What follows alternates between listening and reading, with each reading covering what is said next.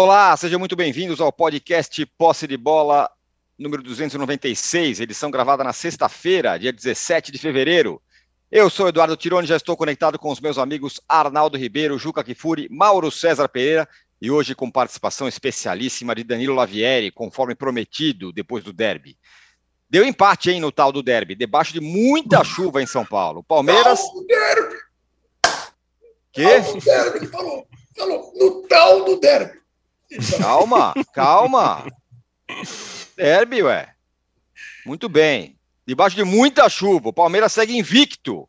Caminha tranquilo para ter a melhor colocação geral na primeira fase. O Corinthians, empurrado pela torcida, lutou muito. E no final, tivemos um grande jogo. Quais os recados que o clássico paulista passa para o futuro? E quais os recados, quais os recados que o Ceni dá agora, que está mais manso nas Ah, entrevistas, oh, elogiando todo Meu mundo? Deus do céu. E o Santos vai seguir seu calvário? Só empatou com o Santo André. Os paulistas serão tema do nosso primeiro bloco. No segundo bloco, vamos falar dos cariocas. Vasco venceu o Botafogo do Maracanã, entrou na zona de classificação para a fase final do estadual. O Botafogo teve dois jogadores expulsos, nervoso em campo, teve até uma expulsão polêmica, né? De um pênalti foi reclamado, não foi. Falaremos sobre isso também. É, já o Flamengo venceu Volta Redonda, mas segue com as suas questões. Desmancha o quarteto, não desmancha o quarteto, fase de reconstrução, o que está acontecendo? Cria uma nova forma de jogar? Tudo isso no segundo bloco. E no terceiro bloco, vamos falar dos jogões da semana na Europa. O City venceu o Arsenal na Premier League, o Bayern venceu o PSG na Liga dos Campeões e o Barcelona United empataram na Europa League. Além disso, o Juca Kifuri, calmo, vai entregar os troféus Ratão de Bronze e Gatão de Ouro. Eu falei troféus outro dia, de brincadeira, falaram que eu era um ignorante. Então tá, troféus, gente. Eu sei que é Calma, troféus. calma, calma. Olha, eu, eu acho que a gente deveria ter uma enquete aqui, mas não temos, é isso? É, mas eu vou falar a enquete de qualquer forma, porque eu acho que ela vai entrar já já. Muito bem bolada, como sempre, a enquete. Talvez uma das mais bem boladas aí dos últimos tempos. Qual o recado dos clássicos de ontem? Palmeiras segue dominante em São Paulo? Corinthians pode confiar no Lázaro? Ou é o Vasco que está melhorando? Claro, juntamos os dois clássicos aí no Rio e em São Paulo. Então dê aí o seu voto.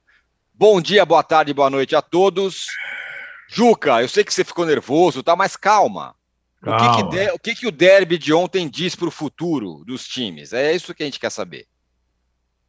Bom dia, boa tarde, boa noite. Ô, âncora, você não precisa se preocupar com o seu troféus de alguém achar que você é ignorante, porque você já subiu os degraus da fama faz muito tempo.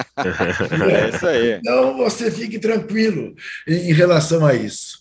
Quanto ao- à sua escalada inicial, ah, eu estava preparado para falar da brilhante goleada do São Paulo sobre a Internacional de Limeira, sobre o gol de placa do Pedrinho, dando, dando, uma, dando uma caneta depois de um elástico.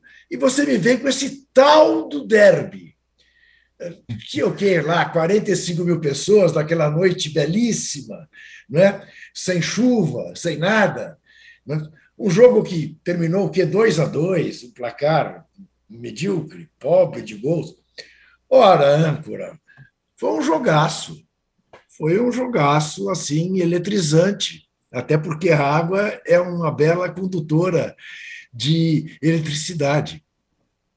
O primeiro tempo, naquele gramado, né, eh, sem críticas ao gramado, mas inevitavelmente empossado, não foi, do ponto de vista técnico, eh, um jogo eh, muito bom, é claro, nem poderia, mas foi muito emocionante o tempo todo, e o segundo tempo realmente muito bom.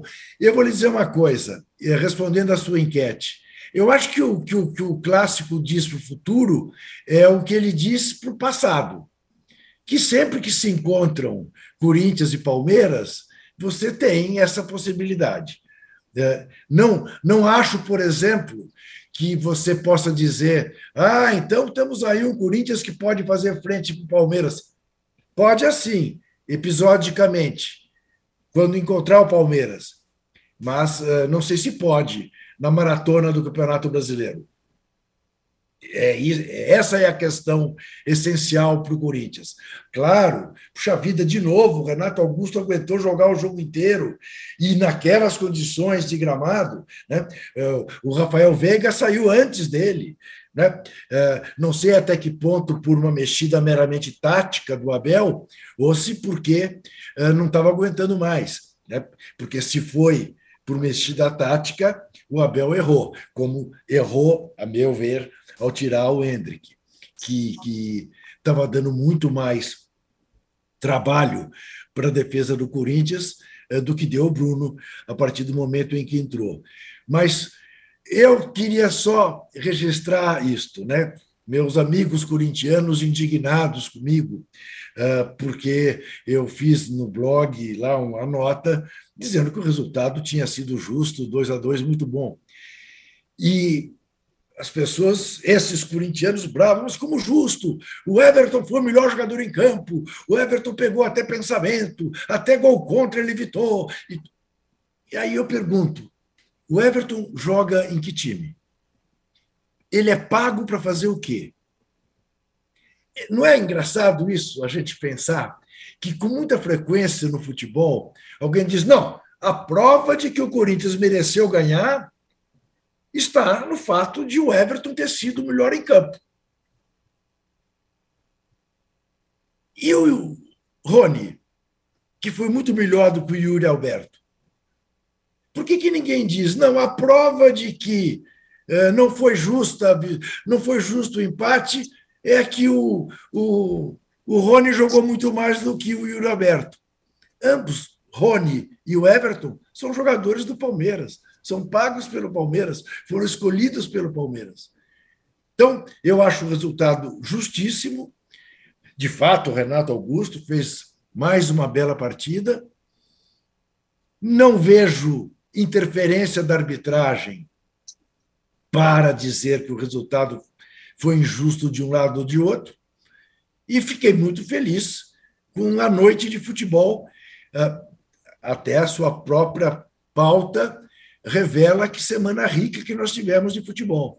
Né? Porque, de fato, o jogo do Manchester e do Arsenal foi muito interessante, o jogo do Real, do, do Real Madrid com o PSG também, mais uma vez, para a frustração parisiense, e o jogo Bayern. da, da, da, da Bayern, eu falei Bayern. Bayern PSG. Você, Bayern PSG. É, você falou Real.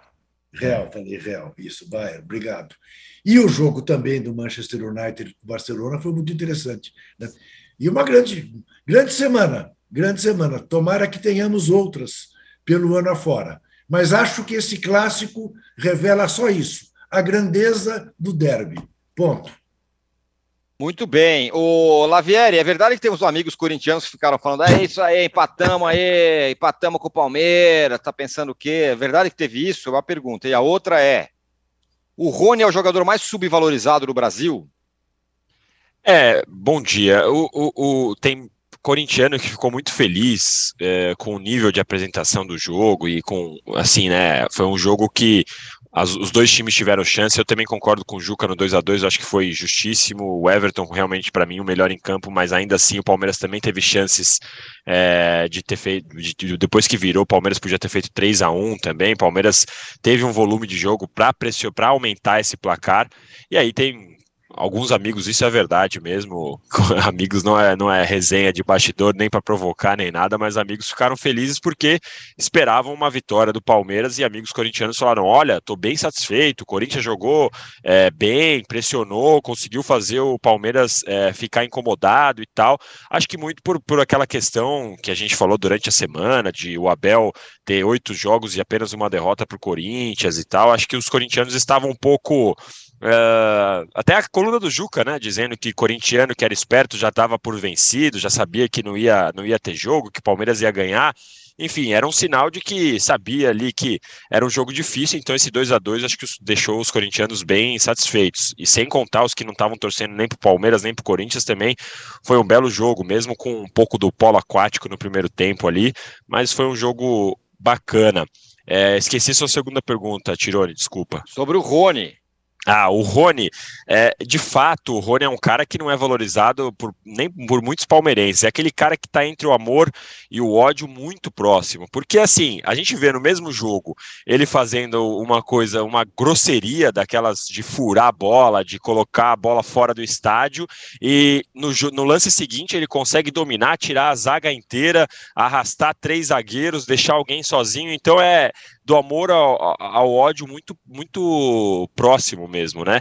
Mas o Rony tem uma característica que é aquele cara que ele faz exatamente o que o treinador pede na, no, no, no, quesito tático, não para de correr, tanto que ele raramente é substituído. Se a gente for olhar, o, o Abel é um cara que até vou aproveitar aqui para falar, às vezes parece que ele tem algumas substituições que são meio que programadas, né? Não, não importa o que está acontecendo no jogo, ele vai lá e tira o Hendrick, tira o Dudu, tira o Rafael Veiga.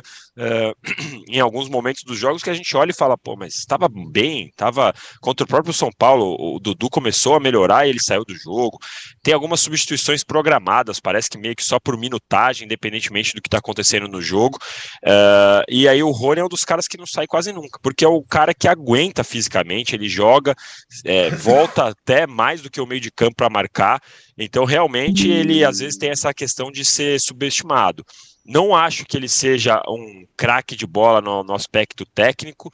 Até o Abel uma vez brincou, falou: se o, o Rony fosse melhor tecnicamente, ele estava no Barcelona, não estava aqui no Palmeiras. Falou isso numa entrevista, porque é, é a verdade. É o cara que se, que se doa pelo time, corre e tal, mas tecnicamente não é um primor, mas foi um jogo muito bom do Rony, especialmente pelos gols, e um jogo bom do Veiga, não gostaria que ele tivesse saído. É, e é interessante, para finalizar essa primeira participação, o Abel testando uma variação no ataque do Palmeiras, com o Hendrick jogando mais aberto e o Rony jogando mais centralizado, porque a gente sabe que nesses primeiros jogos, com o Hendrick centralizado, ele não conseguiu render tanto, acho que exceção da Supercopa, que para mim foi o melhor jogo dele no ano, ele foi bem contra o Flamengo Flamengo, embora não tenha feito gol, mas é um teste do Abel com o Hendrick jogando mais de segundo atacante, digamos assim, aberto pela esquerda, Dudu é, pela direita, eles às vezes caindo de lados opostos, e o Rony mais centralizado, uma das opções, porque o Palmeiras ainda esse ataque não engrenou tanto. Mas ontem, belo jogo,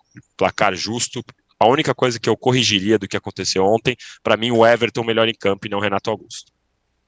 Aqui a Mônica disse que o Rony é a alma desse time do Palmeiras. E aqui o, o, o Diogo Souza fala: depois do empate de ontem, estou começando a acreditar na zica dos palpites do Juca. Está começando a acreditar, meu amigo. Isso é, isso é, uma das maiores verdades. Juca disse que Flá vai perder. Juca disse que o Flá vai perder a Recopa. Por favor, diz aqui o Diogo Souza. Flamengo vai ganhar a Recopa, mas assim de, de goleada, cá. Ou seja, zicou. É, Arnaldo, é... O Palmeiras tem um banco que não é altura ou o Abel se embanana nas trocas? É, não é a primeira vez que o time cai muito depois que ele faz as trocas, tal das trocas programadas que o, que o Lavieri falou. É verdade. O âncora gosta de trazer à tona, inspirado em Juca Kifuri, os papos de bastidores.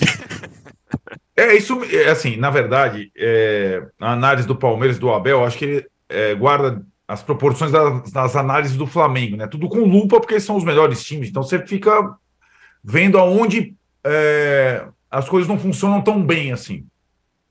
E eu vejo duas é, situações do Palmeiras de 2023 até agora.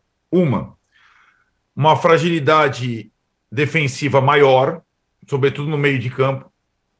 Isso apareceu contra o Flamengo e contra o Corinthians, que tem meios de campos fortes, com muitos jogadores é, e uma questão das trocas, das substituições, essa principal que você falou, Tironi. E o Lavieri acho que traz mais um elemento que talvez seja a tal da troca programada. É, eu entendo que é, a, o futebol hoje, é, pela questão física até, é, ele praticamente te obriga a trocar, mas eu vinha de um comentário do 2 a 2 de Barcelona e Manchester, em que, é, de fato, ali a partir das trocas o jogo mudou um pouco. O Manchester relutou em trocar porque o banco estava muito fraco, tinha muito desfalque. E acho que no Palmeiras o banco sempre está fraco, entre aspas, né? É, sempre tá, não está à altura do time titular. Isso já vem acontecendo e quanto mais jogador importante você perde, vai acontecendo.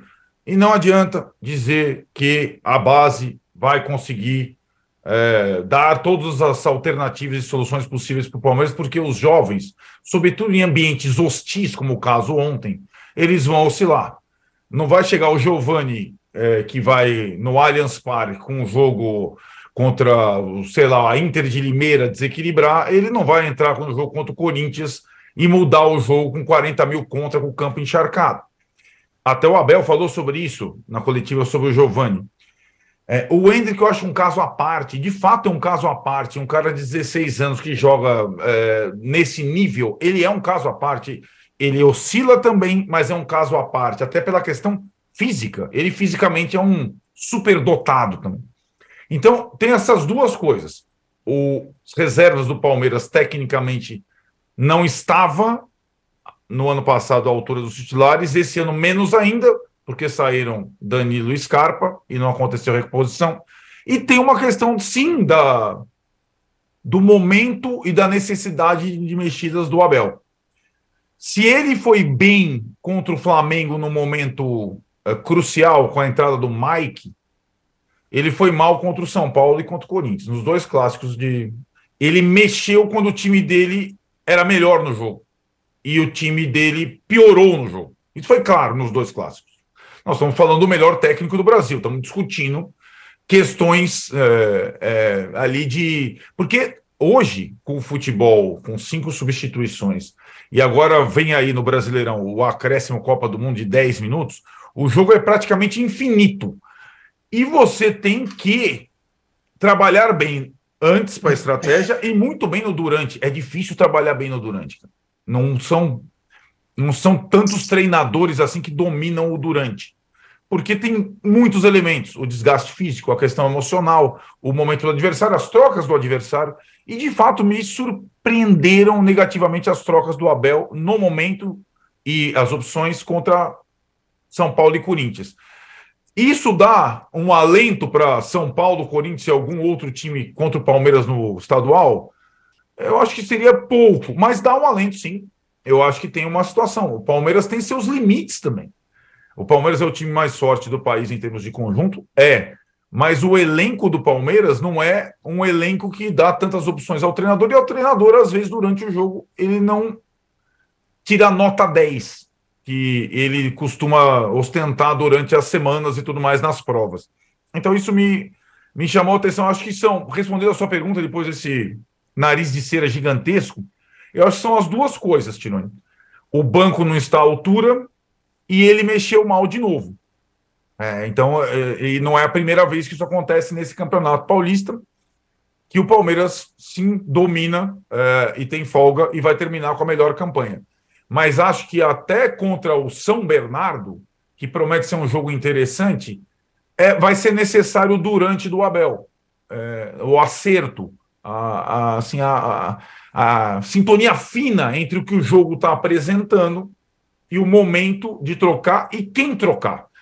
É, a gente com, lembra de trocas, né, Danilo, que foram super efetivas e deram títulos Uhum. Os amuletos, o Breno Lopes, não de agora, o Breno Lopes lá do Maracanã contra o Santos, ou o Davidson lá de Montevidéu, mas é, digo que talvez não seja a principal especialidade do Abel as trocas. Mesmo com, esses, com essas substituições históricas é, já no, no, na galeria de troféus, viu, Tironi? Palmeirense. Você acredita que tem uma pessoa achando que o Juca falou é, degraus de verdade, que não Sim, foi uma brincadeira? Claro, então tá proibido troféus. a gente brincar com isso. Só pode falar troféu, só pode falar corretamente. Agora não, pode, não podemos mais brincar. Mauro, muita gente falando do Hendrick. Ou é fogo de palha, ou é ah, bom, meu. ou é não sei o quê. Mas o cara ficou na pauta aí. Queria que você falasse um pouco sobre isso e queria que você falasse se foi pênalti. Foi pênalti, Mauro, do, do, do Fábio Santos? Salve, âncora. É, bem, é, no jogo Corinthians e Flamengo no ano passado, né? Tivemos um chororô corintiano que durou mais ou menos umas oito semanas, né? Invadiu a Copa do Mundo porque a bola resvalou na mão do Léo Pereira. É, eu imagino, depois eu fui dormir, fiquei trabalhando até tarde, fui dormir e não vi a reação corintiana com relação a esse pênalti, mas imagino muitos corintianos, inclusive coleguinhas, é, clamando por um pênalti a favor do Palmeiras ontem, que não foi marcado, por uma questão de lógica, de honestidade, né? É, já que os lances foram rigorosamente a mesma coisa, iguaizinhos. É, nenhum dos dois foi nada, né? não foi pênalti do Léo Pereira, não foi pênalti do Fábio O cara até recolhe o braço, até puxa o braço. Se ele abre o braço, a bola carimba ali, aí é pênalti. Mas quando ele tira e a bola só resvala, mal, nem muda de direção, né? Acho que não tem do que reclamar ali, acho que a arbitragem não teve nenhum tipo de problema. É, acho que o clássico mostra o quão enfadonhos são os estaduais, né, que vivem dos clássicos. São esses jogos que realmente dão algum tipo de tempero a uma competição arrastada, chatíssima e muito longa. É, isso vale para todos os estaduais, evidentemente, né? Tivemos aí Cruzeiro Atlético também essa semana, aí alguém lembrou, opa, existe o Campeonato Mineiro, exceto o pessoal de Belo Horizonte, de Minas Gerais, porque você até esquece que existe, então, chatos que são. Se tiver um Grenal, opa, até o Galchão, exceto os que estão lá no Rio Grande, e por aí vai. E o Campeonato Carioca chama atenção fora do Rio quando tem um clássico como ontem, tivemos aí o Vasco e Botafogo. Sobre o Hendrick, eu acho que é um jogador, obviamente, em desenvolvimento, tem 16 anos, é, eu acho que criou, criaram uma expectativa um pouco exagerada com relação a ele, assim, no sentido de que ele fosse dar um retorno técnico instantâneo. É óbvio que não seria assim, ele seria realmente o fenômeno dos fenômenos. E reclamar do uhum. garoto, tudo, é coisa de gente meio louca, né? Ou que não entende nada de futebol, ou quer reclamar até da própria sombra e não para de perseguir esse cidadão. É um negócio assim que tem cabimento. É, é, acho que ele teve um jogo razoável. É claro que espera-se que ele faça gols, mas é, ainda está buscando, inclusive, o seu posicionamento, sobre onde ele pode render mais, e isso acho que é absolutamente natural. Agora, eu achei assim que, embora o empate não seja injusto, não seja um absurdo, eu acho que o Corinthians esteve mais próximo de fato da vitória, e assim, eu concordo até com, com os leitores do Juca, no sentido de que o, o fato do Everton trabalhar, para mim, mostra que, é, que eu penso assim, quando você depende do goleiro para fazer várias intervenções importantes, significa que o adversário, esse time, esse time não se defendeu tão bem. É, o time quando é se defende, quando, quando, o time se defende bem, o goleiro trabalha pouco, né? Uhum. Ele trabalha pouco. Quando o time se não se defende muito bem, você depende do goleiro, que é o último recurso. E quando o goleiro é bom, como o goleiro o Everton do Palmeiras é muito bom, ele se destaca e ele impede que o adversário faça os gols. Então ontem o Corinthians conseguiu criar, conseguiu vazar ali, vazar não, mas entrar na defesa palmeirense e finalizar com um enorme perigo. E o Everton fez defesas relevantes, né? Então, entendo que o Corinthians teve uma partida interessante, boa, até por esse aspecto. Conseguiu, em alguns momentos, pressionar no campo do adversário, colocar o Palmeiras contra as cordas, especialmente ali, é, usando o mando de campo, coisa que muitas vezes o Corinthians não conseguiu no ano passado. É, mas ontem teve momentos assim de, de, de realmente se, se impondo por estar, em, por estar em casa. Né? E o Palmeiras, nunca é demais lembrar, ele tem enfraquecido, né, gente? Ele perdeu dois jogadores para a Premier League, perdeu claro. dois titulares. O melhor jogador do Campeonato Brasileiro foi embora, né, e um dos melhores jovens aí, meio-campistas é, do país, o Danilo Gustavo Scarpa. Isso, ninguém perde dois jogadores assim impunemente. Aí você não tem mais ele, mas tem o Atuesta, como não dá. A diferença é muito grande. E o Hendrick é um menino que ele vai acho render, mas vai levar um certo tempo, é natural que seja assim. Se ele tivesse feito quatro gols na estreia, também não ia mudar nada. É, é uma fase de, de transição. É, fisicamente, ele está se adaptando, é, os embates com adversários é, que são adultos, né? ele é um garoto, é, mais, malandro, mais malandros, mais é, é, vividos, mais fortes até. É tudo, toda uma, uma, fase de transição que é natural. E esse campeonato paulista, o estadual, até serve para isso. A tendência, se ele conseguir ter uma evolução natural, que eu acredito, é ele chegar no campeonato brasileiro, por exemplo, jogando mais, mais à vontade, sabendo mais quais são os caminhos dele dentro do campo, e aí tende a crescer ainda mais. Reclamar do Hendrick agora não dá. Agora, quando é, se pergunta com relação ao Hendrick, quando é uma pergunta que não é dessas, tem que barrar, não joga nada, que é uma loucura falar um negócio desse, aí são perguntas que são pertinentes e cabe aos personagens palmeirenses responder, porque ele, custará ao Real Madrid muito dinheiro. Não se sabe exatamente quanto, vai depender das metas que ele vai alcançar do Palmeiras e depois no clube espanhol, quando para lá é, for em definitivo com 18 anos, mas é, é, muita grana. Então, é claro que um jogador que custa muito dinheiro, ele gera o quê? Ele gera é, questionamentos, atenção maior. É, então, as perguntas vão acontecer. E elas podem ser pertinentes. Quando se forem pertinentes, acho que as pessoas têm que falar a respeito, evidentemente. Agora, ficar achando que o garoto não joga, que não serve, porque nessa fase inicial, de repente, não, não, não, não agradou tanto aos olhos de alguns mais exigentes ou menos, digamos assim, capazes de entender como as coisas funcionam de fato, aí, aí não, aí não tem sentido. Né? Mas acho que é um ciclo natural, ele vai crescer Acho que ele ontem fez um jogo razoável até. E não acho o Rony é, é, subestimado, não. Acho que ele é, ele é valorizado daquilo que ele merece. Fora alguns corneteiros, que devem ser os mesmos, no sentido contrário, né? É, ele é bem, acho que ele é bem, bem respeitado, bem valorizado. Jogador importante, já está na história do clube, tantos gols relevantes. Agora, ele não é, mas como vários atacantes que fazem gol ou que se entregam muito é, na parte tática, ele não é um jogador ultra técnico. Se ele fosse habilidoso como a Rascaeta da vida, ele talvez não fizesse esse esforço todo, porque ele ia ocupar outra posição em campo, ele ia fazer uma, um, ter um outro papel. O papel dele no time do Palmeiras, além dos gols, das jogadas das quais participa, é essa, é esse também. É participar sem a bola, trabalhar o tempo todo. E ele sabendo que ele não é um craque, evidentemente ele faz o quê? De forma até inteligente, segue aquilo que o seu técnico pede e ele deixa tudo dentro de campo. Mas eu acho que ele é, ele é valorizado da medida do que, ele, do que ele é. Muito bom jogador, muito útil, embora não seja habilidosíssimo, é, eu não, não acho ele subvalorizado, não. Subvalorizado, não. Agora, sempre tem alguém que nunca está satisfeito, né? sempre reclamar, o jogador faça os gols e tudo. Mas essa, essa régua aí, eu acho que é uma régua é, do, do, dos mimizemos. Ô, Juca, e a, o olhar para o nosso Lázaro? Nossa enquete aqui está assim: ó, qual o recado dos clássicos de ontem? Palmeiras segue dominante em São Paulo, 57%. Corinthians pode confiar em Lázaro, 28%. O Vasco está melhorando 16%. E nós temos 1,1 mil likes. Queremos chegar pelo menos em 2.500. Então vocês nos deem likes aí, por favor. Agora, tem muita gente que elogiou o, o tipo de jogo do Corinthians hoje, com variações, tentando ter a bola. Não foi o, o Corinthians é, pragmático, não. Tentou jogar. E com um volante só, hein? E com um volante Sim, só, exatamente, Lavieri. Sim, e foi uma boa escolha do Juliano, né? Teve, teve, teve o discernimento de tirar o Duqueiroz, que vem jogando bem, e o Juliano fez uma belíssima partida. Olha, eu, eu cada vez gosto mais das entrevistas do Fernando Lázaro. E como a gente avalia hoje em dia os treinadores, coitados, por se submeterem, né? logo depois de um jogo que a descarga de adrenalina deve ter sido uma coisa fenomenal.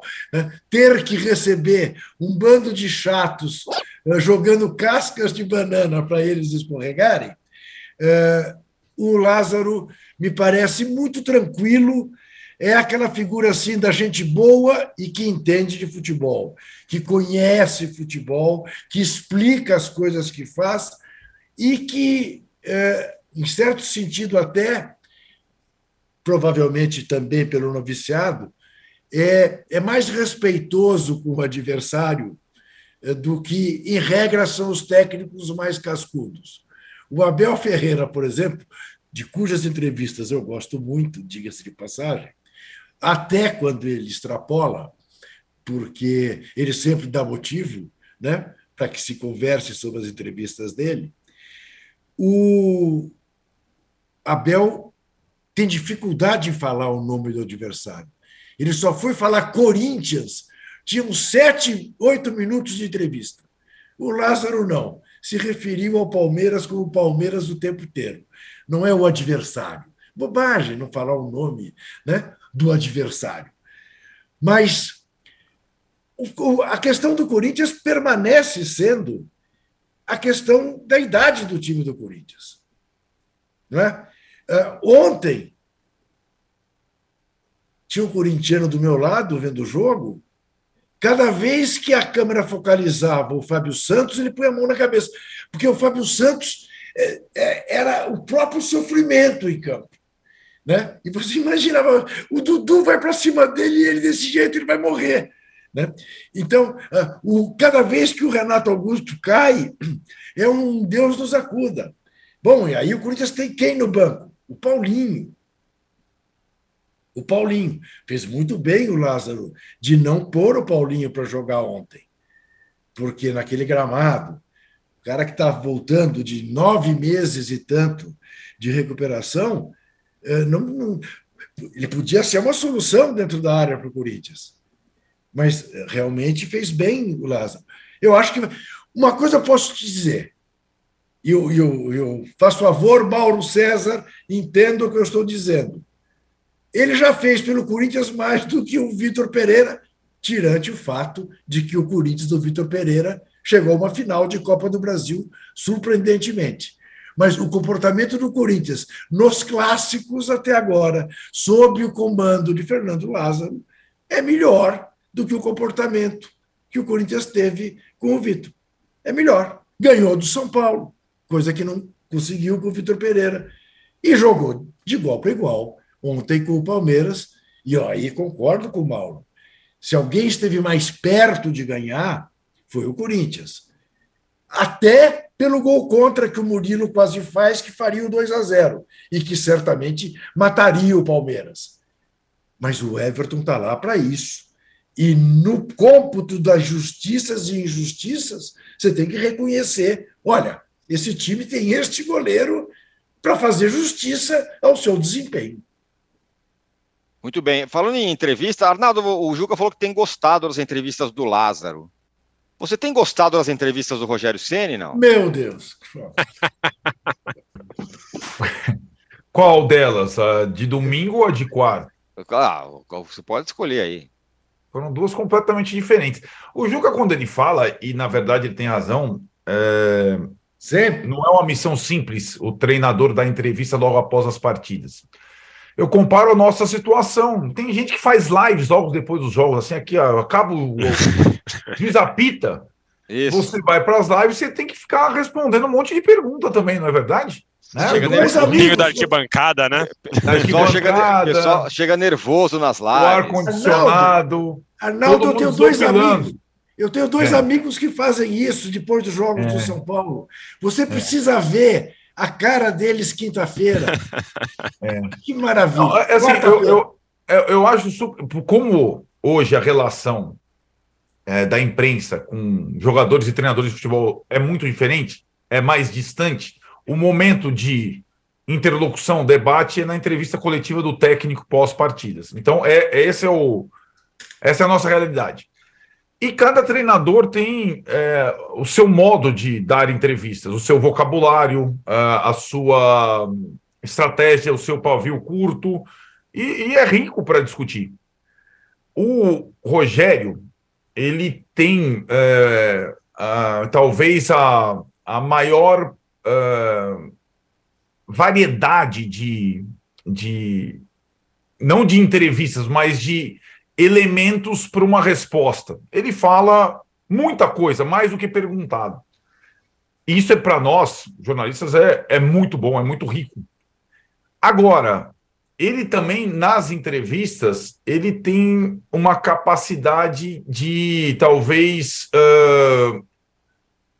não destruir, mas de jogar água no chope depois de vitórias impressionantes num, num recado interno que é até complexo de entender. Nesse aspecto, ele é exatamente contrário ao Abel nas entrevistas. O Abel ele joga para o time, para a torcida dele, o Rogério Ceni joga para o público em geral. E isso tem internamente consequências. No Palmeiras fortalece muitas vezes os laços. Quando tem alguma coisa que foge, por exemplo, quando Abel falou numa entrevista sobre a questão dos reforços, a Leila chama no cantão e eles voltam ao mesmo discurso. E no São Paulo é o contrário. A cada entrevista, normalmente, do Rogério, existe uma ebulição interna. Independente do resultado, isso que é maluco. Por isso que eu perguntei a entrevista de domingo ou a entrevista de quarta. Porque os resultados foram parecidos. São Paulo ganhou de 3 a 1 do Santos ganhou de 5 a 1 da Inter. E foram entrevistas completamente diferentes. Aí teve o cantão também, né, Tirone? Que às vezes precisa ter. É, é, o, o, o, botar o Rogério no cantão, no São Paulo, não é simples. Cara é aquela coisa. É, alguém falar alguma coisa para o Rogério? É complexo, mas alguém, vou falar o plural também de brincadeira, alguém colocaram o Rogério no cantão e falaram: cara, você está simplesmente destruindo o time depois de ter vencido um clássico 3 a 1 para o Santos. E contra a Inter, ele foi uma, é, digamos, um, um, entrevistado completamente diferente, sem precisar, é, digamos, evitar é, dissecar as coisas como ele normalmente faz. o conteúdo da entrevista foi muito parecido com os conteúdos normalmente que ele é, coloca. Respondeu mais do que o perguntado, foi no detalhe, mas a forma foi completamente diferente. A forma foi tal diferente que a gente não falou do São Paulo nas últimas 48 horas. Não teve crise, cara. São Paulo não teve crise em 48 horas, cara. Os caras vão passar o carnaval lá até terça-feira. Isso tem um peso interno muito grande, né? E acho que agora a nossa grande questão é se é uma decisão ou um pacto duradouro ou é uma decisão, um pacto que durou uma partida só. Né? Veremos, né? É, essa situação que ela se estende e se é, configura desde que o Rogério voltou ao São Paulo. Então, é, as entrevistas dele tem um momento do jogo e um momento da entrevista. A gente para para é, Talvez seja, sejam coisas que não conversem algumas vezes. Dessa vez elas conversaram, tanto o jogo do campo quanto a entrevista pós-partida. E o São Paulo teve, de fato, uma boa semana. Duas vitórias, a gente falou do empate no Clássico, o empate do Santos. O São Paulo fez os tais seis pontos dele. E hoje tem a segunda melhor campanha do campeonato, tem o melhor ataque do campeonato, tem o artilheiro do campeonato. Então tem motivos também para, é, digamos, ter é, satisfação não acho que é uma coisa. E, e, convenhamos, de todos esses times de São Paulo, dos trio de ferro, digamos, o São Paulo é o que mais mudou de 2022 para 2023. Mudou o time inteiro, tem 14 machucados. Então, é, para apresentar resultado e desempenho, até que no campo está acima da expectativa, mesmo tendo perdido o jogo de peso 10 contra o Corinthians em casa. Muito bem. Ó, a gente está chegando no final desse primeiro bloco. E aí, Lavieri, eu quero que você dê uma rematada no clássico. Sobre o clássico ainda, só voltando um pouquinho, Corinthians e, e Palmeiras na Arena, é, Itaquera. Dá um arremate final aí, suas impressões, o futuro, o, o Lázaro. O âncora, o âncora, se me permite, Danilo, acrescente para que não tenhamos críticas justas do nosso eleitorado, uma palavrinha sobre o Santos, porque o âncora falou do Santos na abertura e, e, a gente não tratou do Santos. Já basta o que tem aqui de justas críticas pelo fato da gente não falar da goleada no Fortaleza no Bahia City, Copa do Nordeste. Faz favor, Danilo, acrescente o Santos. Desculpa, âncora, a minha intromissão. Não, pro do Santos, é, ontem o, o, o, empate com o Santo André, eu vi o Lucas Lima até que acima do que eu esperava. Se a gente esquecer todo o pacote Lucas Lima e todo o passado que ele já teve e tal, é um jogador que contribuiu, que melhorou um pouquinho, não que tenha sido determinante para o Santos, mas que é, compõe bem, digamos assim, né? E nas, nas atuais circunstâncias, que é um cara que não veio com um mega salário, que inclusive está num contrato de risco, que tem que cumprir metas e tudo mais, ele fez uma estreia, uma reestreia, ok. Uh, mexeu com a torcida, a torcida deu uma leve xingadinha no começo, mas foi bem. Acho que é, é um time, é um jogador que vai ajudar um pouquinho, não vai mudar o Santos de patamar, mas talvez compõe até melhor do que eu esperava. Eu, sinceramente, não achava que, que pudesse. Claro que é muito cedo ainda, mas para uma reestreia eu achei que foi ok. Agora, o Dair Hellman já sabe que não vai ter muita coisa para fazer. Neste Paulista, acho que o Santos não corre risco de brigar de novo contra o rebaixamento, como foram, como foi nas últimas duas edições, porque uh, tem Portuguesa, tem Guarani, o Guarani, aliás, que foi atropelado em casa. Então, acho que o Santos ele não vai correr tanto risco. Agora, por uma temporada, olhando o brasileiro, lembrando que esse brasileirão é, subiram os quatro grandes, e então tem um perigo aí. O Santos deve ficar preocupado é, com o Brasileirão. Se jogar essa bola que está jogando hoje pro Brasileirão, eu diria que o Santos uh, deve ficar bastante preocupado.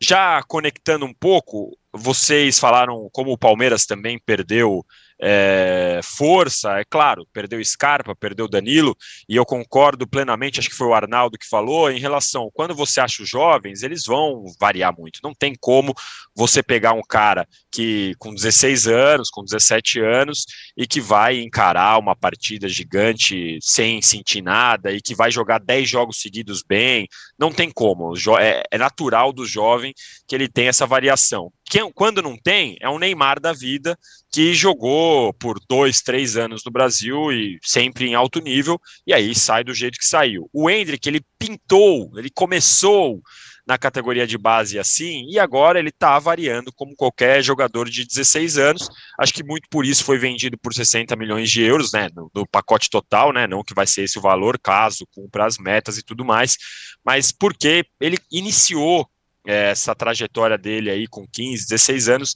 nesse nível, mas agora está variando e, e, certamente tem que ter essa compreensão. Mas uh, é, a gente fala aqui de ter que ter paciência e tudo mais, mas é quando o cara é vendido por esse valor, fica na testa dele escrito o valor dele, não tem como uh, a torcida e todo mundo não ficar, e os rivais brincando. Eu estava olhando aqui o chat durante o nosso programa. Hendrick é Bagre, Hendrick é o novo Lulinha, Hendrick, porque é, é a brincadeira que vão fazer de rival mesmo, mas analisando friamente, analisando seriamente aqui, a gente sabe que não é isso, é uma, uma mudança, ele está é, intercalando boas e partidas não tão boas, porque é natural para arrematar mesmo, em relação ao Palmeiras especialmente, tem muita gente preocupado com o poder do banco, e é fato, né? A gente viu ontem, por exemplo, o, o Abel claramente não colocou o Vanderlan, por exemplo, e o Giovani logo nas primeiras substituições, porque é isso, estava colocando garotos num jogo contra 45 mil, num gramado pesado, é, num 2 a 2 num Corinthians e Palmeiras e tal, que por mais que seja de primeira fase estadual, marca muito a trajetória dos atletas, então é óbvio que ele colocou esses caras mais para o final uh, e preferiu colocar caras mais experimentados, como o Jailson. Só que o Jailson não está jogando. O Jailson começou bem no Palmeiras quando ele chegou. Parecia uma contratação interessante, uh, só que se machucou e não consegue, não conseguiu, pelo menos até agora, voltar no mesmo ritmo. E para mim, tá claro que o Palmeiras precisa muito de um primeiro volante. Por mais que Gabriel Menino e Zé Rafael estejam fazendo uma dupla interessante, em algum momento, em alguns jogos, uh, em algum momento da temporada, vai faltar um cara que jogue melhor do que o Gabriel Menino tem jogado neste momento, que era mais ou menos o que o Danilo fazia. É, então, falta, sem dúvida nenhuma, um primeiro volante. A diretoria do Palmeiras jura que vai atrás desse primeiro volante, que vai contratar, mas que não quer ter pressa para não errar é, em contratações. É, não que também analisar por muito tempo garanta acerto, é, não, isso não, não vai acontecer. O Atuesta é prova disso. O Atuesta foi analisado pelo Palmeiras por oito, nove meses e até agora não rendeu mas o, a diretoria diz que não precisa ter pressa porque não é agora, para o primeiro semestre, que precisa pensar em contratação, que tem que pensar e tal, para toda a temporada.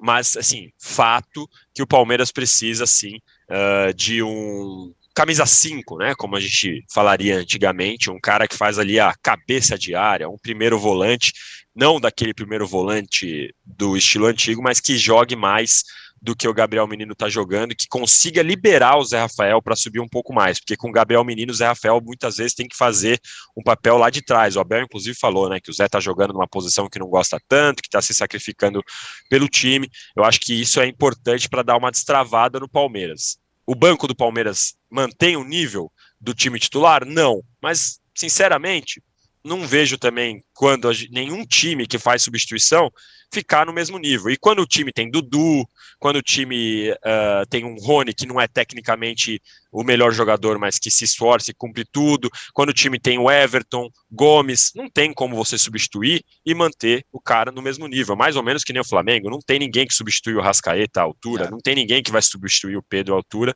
Então é mais ou menos por aí. E só para finalizar, agradecer o convite. Eu não entendi muito bem por que, que o pessoal do, do, do chat aqui, ô âncora, tá te parabenizando por colocar colocar um palmeirense no programa. Da onde os caras tiraram isso? Não entendi, é. não estou vendo aqui não, entre, não faço entre a menor nós. Ideia. Não faço não a menor entendi ideia. esse comentário. Aqui, tô, todos pior, imparciais pior, aqui, ó.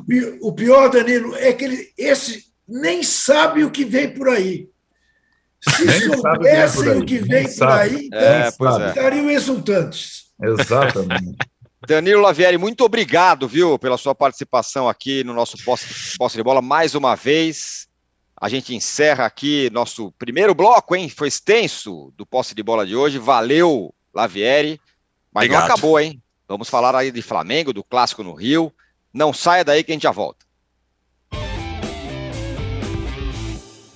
Todo mundo tem uma história para contar. Um amor de verão, um perrengue de viagem. Ah, eu mesmo tenho aquela história da, da minha hemorroida invertida. Ah, de novo? Ah, pelo amor é de Deus, sério, eu pra vocês. Vai o cara pegou a alicate e veio. Eita, foi no de Conta outra, toda quinta em Splash Wall.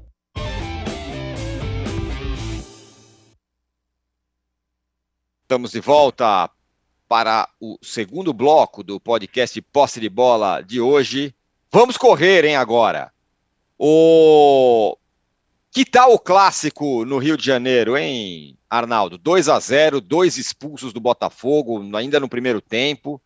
Jogo tumultuado, mas o Vasco pelo menos agora entrou na zona de classificação. É, toda a temperatura que a gente imaginava de rivalidade, hostilidade em Itaquera acabou acontecendo no Maracanã, né? Com duas torcidas e tal, mas é, foi um jogo é, é, até difícil de analisar, né? Porque o Botafogo perde um jogador expulso com menos de 15 minutos de jogo. É, e depois, o que procó no final do primeiro tempo, perde o segundo, o Rafael. Além daquela situação dramática, né? Do, de ter um seu defensor é, desacordado no, no, no, primeiro tempo. O primeiro tempo foi dramático em todos os aspectos para o Botafogo. Aí vai para o intervalo, o Vasco com dois a mais consegue, enfim, a sua vitória em clássicos, né? É, é, muito tempo só perdendo, é, mas muito por conta também da vantagem numérica. O fato é que o Vasco fica é, agora, volta à primeira divisão, SAF, é, dois jogos no Maracanã contra Fluminense e Botafogo, perdeu do Fluminense, mas não foi um jogo ruim do Vasco. E contra o Botafogo venceu. Agora vai fazer o jogo com o Flamengo só e contra os pequenos já entrou no, entre os quatro e acho que pode, é, de fato, é, sonhar em, em, incomodar. É um time ainda completamente em construção, mas eu achei interessante é, as opções do Barbieri para os jogos mais difíceis, muitas vezes preterindo jogadores mais veteranos e mais famosos, como foi o caso do Nenê, que entra em situações mais favoráveis a ele ao jogo. Teve briga do Barbieri com o Luiz Castro também, Tirone. Teve, teve uhum. briga, né? Discussão, estou dizendo. E agora acho que o estadual caminha para um cruzamento que a gente já imaginava no início. Se as coisas correrem é, normalmente nos três clássicos o Flamengo ainda fará. O Flamengo tem grande chance de ampliar a liderança nesse jogo contra o Rezende. E aí, a projeção, que é uma projeção já, digamos, uh, feita no início, de termos Flamengo e Vasco, e Fluminense e Botafogo, com confrontos. Até por conta do estágio de cada equipe. Né? Então, é, é, bem provável que a gente tenha esses confrontos. E aí, é, o, é o, o, estadual do Rio, mesmo com nível técnico muito baixo em relação aos, aos pequenos, ele tem esse ano esse, esse, esse fator é, catalisador que, que é a presença dos quatro grandes no momento de efervescência dos quatro. Mesmo que vários deles tenham jogado é, partidas com o time sub-20 ou time reserva no início Agora é a hora legal do estadual. Vai ter a parada do carnaval, mas depois tem clássico, clássico, clássico, clássico e finais. É, é aí que o estadual. E acho que o Vasco, enfim, pode dar é, uma, uma satisfação à sua torcida de estar nesse grupo, seleto grupo, ainda com o time em formação. Nos deem likes, hein? Não chegamos à nossa meta de 2 mil. Ô, Mauro, para o Flamengo, o que, que é a prioridade agora, nesse, nessa primeira perna aí? Teve o Mundial, fracassou, tem agora o estadual com um monte de clássico pela frente e tem a Recopa. Para o Flamengo, para o flamenguista, para calma, para o ambiente, sei lá para quê. O que, que você, o que, qual é o, qual que é o, o, o importante para o Flamengo agora? O Gabigol respondeu a sua pergunta depois do jogo contra o Volta Redonda, né? Ele saiu de campo, foi entrevistado, atrás dele aquele banner enorme lá do Campeonato Carioca, ele falou alguma coisa do, do tipo: me desculpe o Campeonato Carioca, mas o importante para a gente agora é ganhar a Recopa que é um título que em poucos dias a gente pode conquistar. É, é meio óbvio, mas é, ele mais uma vez foi muito bem na resposta, tem ido muito bem, aliás, é, é o Gabriel, em entrevistas e também no comportamento em campo. É, o Flamengo lidera o campeonato, mesmo sem jogar bem, está invicto, pode abrir uma vantagem maior se ganhar o Resende no sábado, vai jogar com o time de reserva. E aí vem o mata-mata mais adiante. Tem dois clássicos contra o, o Vasco e o Fluminense, né? primeiro o Vasco, dia 5, dia 8, o Fluminense, mas que não deve mudar muita coisa, pode até mudar a posição ali, primeiro, segundo, tudo, mas não vai alterar muito é, com relação a, a, ao futuro do campeonato. Então, até pode jogar esses clássicos com mais tranquilidade se porventura é, ganhar o, o, o, título da, da Recopa Sul-Americana. O jogo do Botafogo não inclui nessa lista porque é um jogo que o Flamengo vai jogar em Brasília com reservas, provavelmente. Eu acho até que alguns jogadores nem deveriam viajar, porque joga na terça de carnaval em Quito e na terça seguinte no Rio. E no sábado, entre essas duas terças-feiras, que é o sábado pós-carnaval, o sábado do, do desfile das campeãs, né? Lá em Brasília tem o jogo Botafogo e Flamengo. Quem levou o jogo para lá foi o Botafogo, é bom lembrar. Porque uhum. levou o jogo para Cariacica, custou 400 reais a arquibancada, foi o Madureira, não foi o Flamengo. É, então, teve gente reclamando do ingresso caro, no caso foi o Madureira, com quem comprou lá os direitos daquela partida. É, então, esse jogo com o Botafogo acho que não vai contar tanto assim para efeito de avaliação, porque vai ser um time reserva com toda certeza. Como eu falei, nem deveria levar para lá alguns atletas importantes. E no clássico de ontem, acho que vale ressaltar também a arbitragem muito confusa, a expulsão do Adrielson, ok, mas o Rafael, que pesa aí o seu destempero, ele é expulso após um charivari derivado da marcação equivocada de um pênalti pelo árbitro da partida, charivari. que estava do lado do lance. Ele conseguiu marcar um pênalti, daí houve uma confusão e o Rafael acabou dando motivos para o cartão vermelho. Não fosse a má marcação, a errada marcação do pênalti, que ele só voltou atrás salvo pelo VAR, é, aquela confusão não teria acontecido e o jogador não teria dado motivos para expulsão. Ou seja, o erro do árbitro provocou uma situação em que o Botafogo ali perdeu o jogo. Com menos um, dá até para você especular com empate, quem sabe né, alguma coisa maior, muito difícil, mas ainda dá para jogar.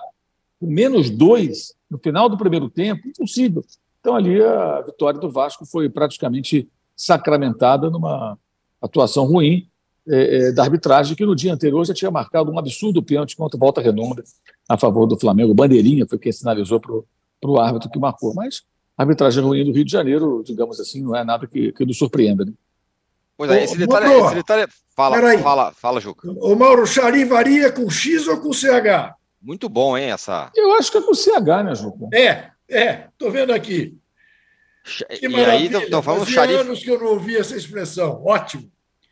É de muito bom.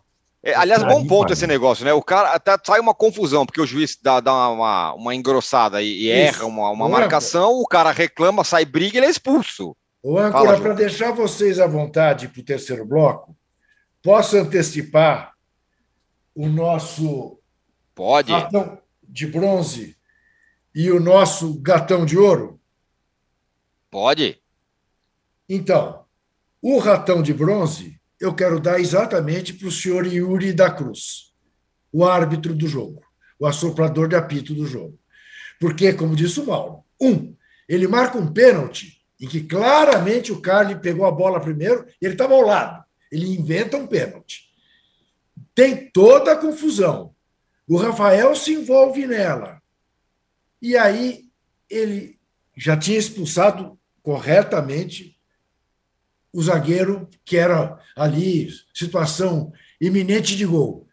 Mas ele não ter tido o bom senso de chamar o Rafael, pedir calma, tirar o vermelho, dar no máximo para ele um amarelo e seguir o jogo 10 contra 11, o prejuízo do Botafogo foi inevitável.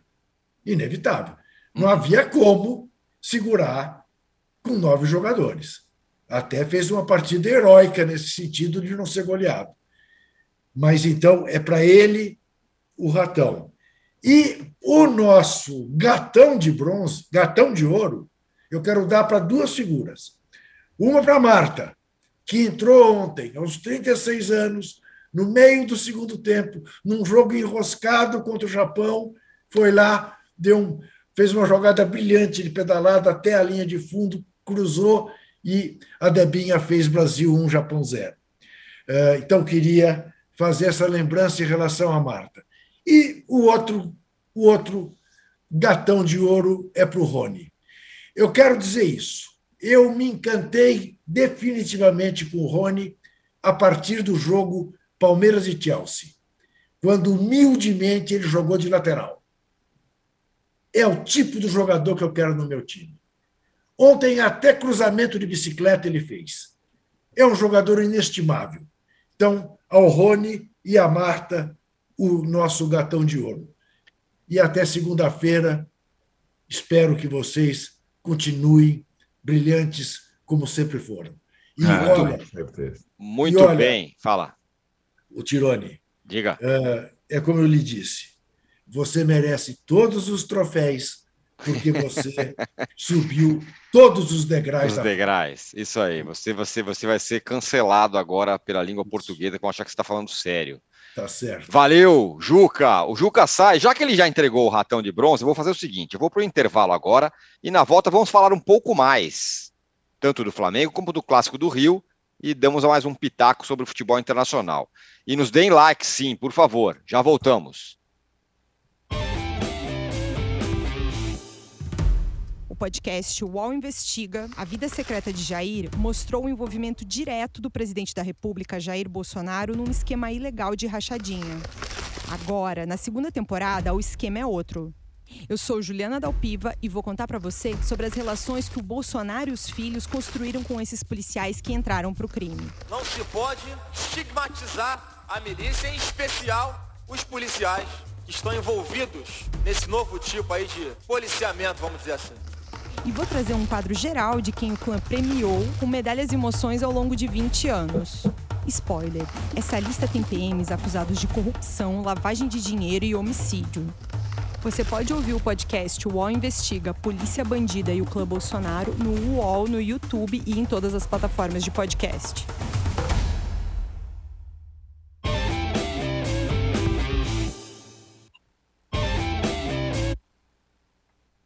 Estamos de volta e ainda para o terceiro bloco vamos falar mais um pouquinho aqui sobre o clássico, é, ainda sobre o clássico do, no Rio, Arnaldo. Você consegue ver é, Vasco ou Botafogo já conseguindo fazer frente a Fluminense e, e Flamengo, que são hoje talvez os favoritos? Ah, é, num estadual, em alguns confrontos, é, é possível, mas sim, para temporada, em termos de perspectiva, não. São estágios muito diferentes. Embora Flamengo e Fluminense sejam times bem diferentes, né? Porque o Fluminense manteve o seu treinador, contratou alguns reforços, a maneira de jogar, a forma de jogar permanece. E o Flamengo trocou o treinador e agora tem essa situação aí de, de, de possível mudança né, no time titular. O, o, o ensaio que o Vitor Pereira fez contra o Volta Redonda, tal, se, se, se ele vai insistir nessa. E ele é um técnico da, da chamada tentativa e erro, foi assim que ele trabalhou no Corinthians muito, até achar o time titular, melhor time titular. Eu acho que Vasco e Botafogo ainda estão aquém. O Botafogo, é, curiosamente, é, depois daquele primeiro estágio de muitas contratações, da peneira, praticamente uma peneira, ele não investiu tanto para essa temporada, né?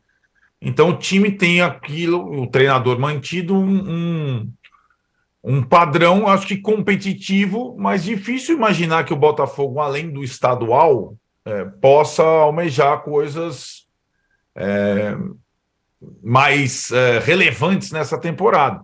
Começa a Copa do Brasil, aliás, no meio do carnaval aí, para ou logo após o Carnaval para Botafogo e Vasco, né? É. É, Vasco jogar contra o trem em Brasília, por exemplo. É. Brasília tem jogo para caramba. Gramadão já está sentindo. E o Vasco, Tironi, o Vasco ainda está naquele primeiro estágio de construção da equipe. Tem alguns setores é, reforçados com jogadores interessantes, tem outros ainda carentes. A questão do gol, o Vasco já usou três goleiros na temporada, três goleiros em poucos jogos. É, teve lesão também no gol, claro, e tudo mais. Então, é, o time está ainda se é, construindo, né? E acho que a torcida vai precisar ter um, um pouco de paciência. Então, a distância para Flamengo e Fluminense ainda é grande. sobretudo do Vasco, que é um novo time completamente diferente. O Thiago Castanho fala que não se pode estigmatizar a arbitragem do Rio de Janeiro. É, não se pode. Aqui. Não se pode. Mauro, qual foi o jogo da semana fora do Brasil para você? O clássico, clássico não, o jogo da, da Premier League Arsenal e City, ou PSG e Bayern, ou na Europa League Real, é, Barcelona e United? Para mim, Arsenal e City. É uma quase decisão de campeonato, né? E que agora colocou os dois ali com a mesma pontuação, embora o Arsenal tenha um jogo a menos, só que eles vão jogar ainda em Manchester, então o City depende só dele aí para ganhar mais um título, título inglês, né? E o Arsenal vem caindo, né? Perdendo pontos aí nos últimos jogos, teve o jogo contra o Brentford que teve erro do VAR, né? Mas já não é um rendimento tão bom. Vai ter que retomar aí. Eu achei que os jogos foram todos bons, mas esse jogo, para mim, foi o, foi o melhor. O jogo de ontem foi muito interessante também, entre o Manchester, o Manchester United e o Barcelona no Camp Nou. E destaque para Marcos Rashford, que está jogando muito bem, né? Faz muito tudo quanto é jogo. É, ontem ainda participou de jogadas importantes, jogada do segundo gol foi dele. Teve uma chance que ele acabou chutando mal, né? Jogada pela direita, que ele chutou enviesado para fora. Mas grande fase do, do, do, jogador do Manchester United, que é exemplo do Hendrick, que a gente citou aqui. É, entrou muito novinho no time principal. Ele foi lançado numa emergência pelo Luiz Van Gaal e não era nem cotado para jogar no time profissional, estava lá na base, e aí várias lesões, problemas e tudo, e entrou num determinado jogo, fez dois gols e aí nunca mais saiu do elenco profissional. Mas talvez agora, é, é um pouquinho mais maduro, e é um cara muito atuante em questões extra-futebol, extra-campo, né? Ele parece estar alcançando essa maturidade, um jogador para a gente prestar atenção, que pode virar em algum tempo um, um grande protagonista num dos maiores clubes do mundo, né? Já está construindo essa situação nessa temporada. E aí, Arnaldo, para você, você comentou, né, o jogo do Barcelona? Comentei, achei um ótimo jogo. Cara, você sabe que desses jogos internacionais da semana me impressionou de novo negativamente a falta de conjunto do Paris Saint-Germain. Se você pegar o Bayern de Munique, adversário do Paris Saint-Germain, o Arsenal e o Manchester City pela Premier League, o Barcelona e o Manchester United pela Europa League, o PSG, que tem em tese os melhores jogadores, em termos de time, é o pior. É incrível, né? É incrível. Se você pegar em termos de time, time, conjunto, é, padrão, é incrível isso, cara. Então é, é, é, é um, é um sinal que para mim já ficava evidente de que não basta você reunir um monte de jogador, um monte de craque no seu time, que isso não é garantia de sucesso absoluto, né? É, ele, você pode ganhar alguns títulos, eles podem decidir alguns jogos. O, o, o é, certamente o Paris, o Paris Saint-Germain tem é, o melhor jogador do mundo atualmente, na minha opinião, que é o Mbappé, que entrou no segundo tempo contra o Bayern em condições ainda precárias, mas quase decidiu o jogo, né, quase empatou o jogo, pelo menos mas em termos de conjunto, Tirone está atrás de todos esses. É, e, olha, vou combinar, hein? Com um orçamento muito maior. O, o orçamento do Arsenal perto do orçamento do Paris Saint-Germain é quase uma brincadeira. É, mas é, é, muita diferença em termos de equipe, de conjunto. E isso. O Paris Saint-Germain pode até, acho que tem condição até de se classificar em Munique. Mas vai precisar jogar como equipe. É, não vai dar para tipo só depender das arrancadas do Mbappé e do Messi ou do de algum lance do Neymar que a gente espera algum tempo e ele não acontece. Muito bem, fechamos o podcast Posse de Bola número 296, se eu não me engano, acho que é isso mesmo, né? Isso. 296. É, teremos surpresas em breve. Aguardem. Deixa eu dar dois recados. Dois recados. Primeiro recado: segunda-feira de carnaval tem posse de bola, 9 horas da manhã, depois da rodada do Paulista, tem muita coisa. O futebol não para. Posse de bola, segunda-feira de carnaval, às 9 horas em ponto. E depois do carnaval, depois do carnaval, posse de bola será turbinado. Aguardem. Isso mesmo. Aguardem novidades para pós-carnaval 2023. Posse de bola, versão 2023 turbinado.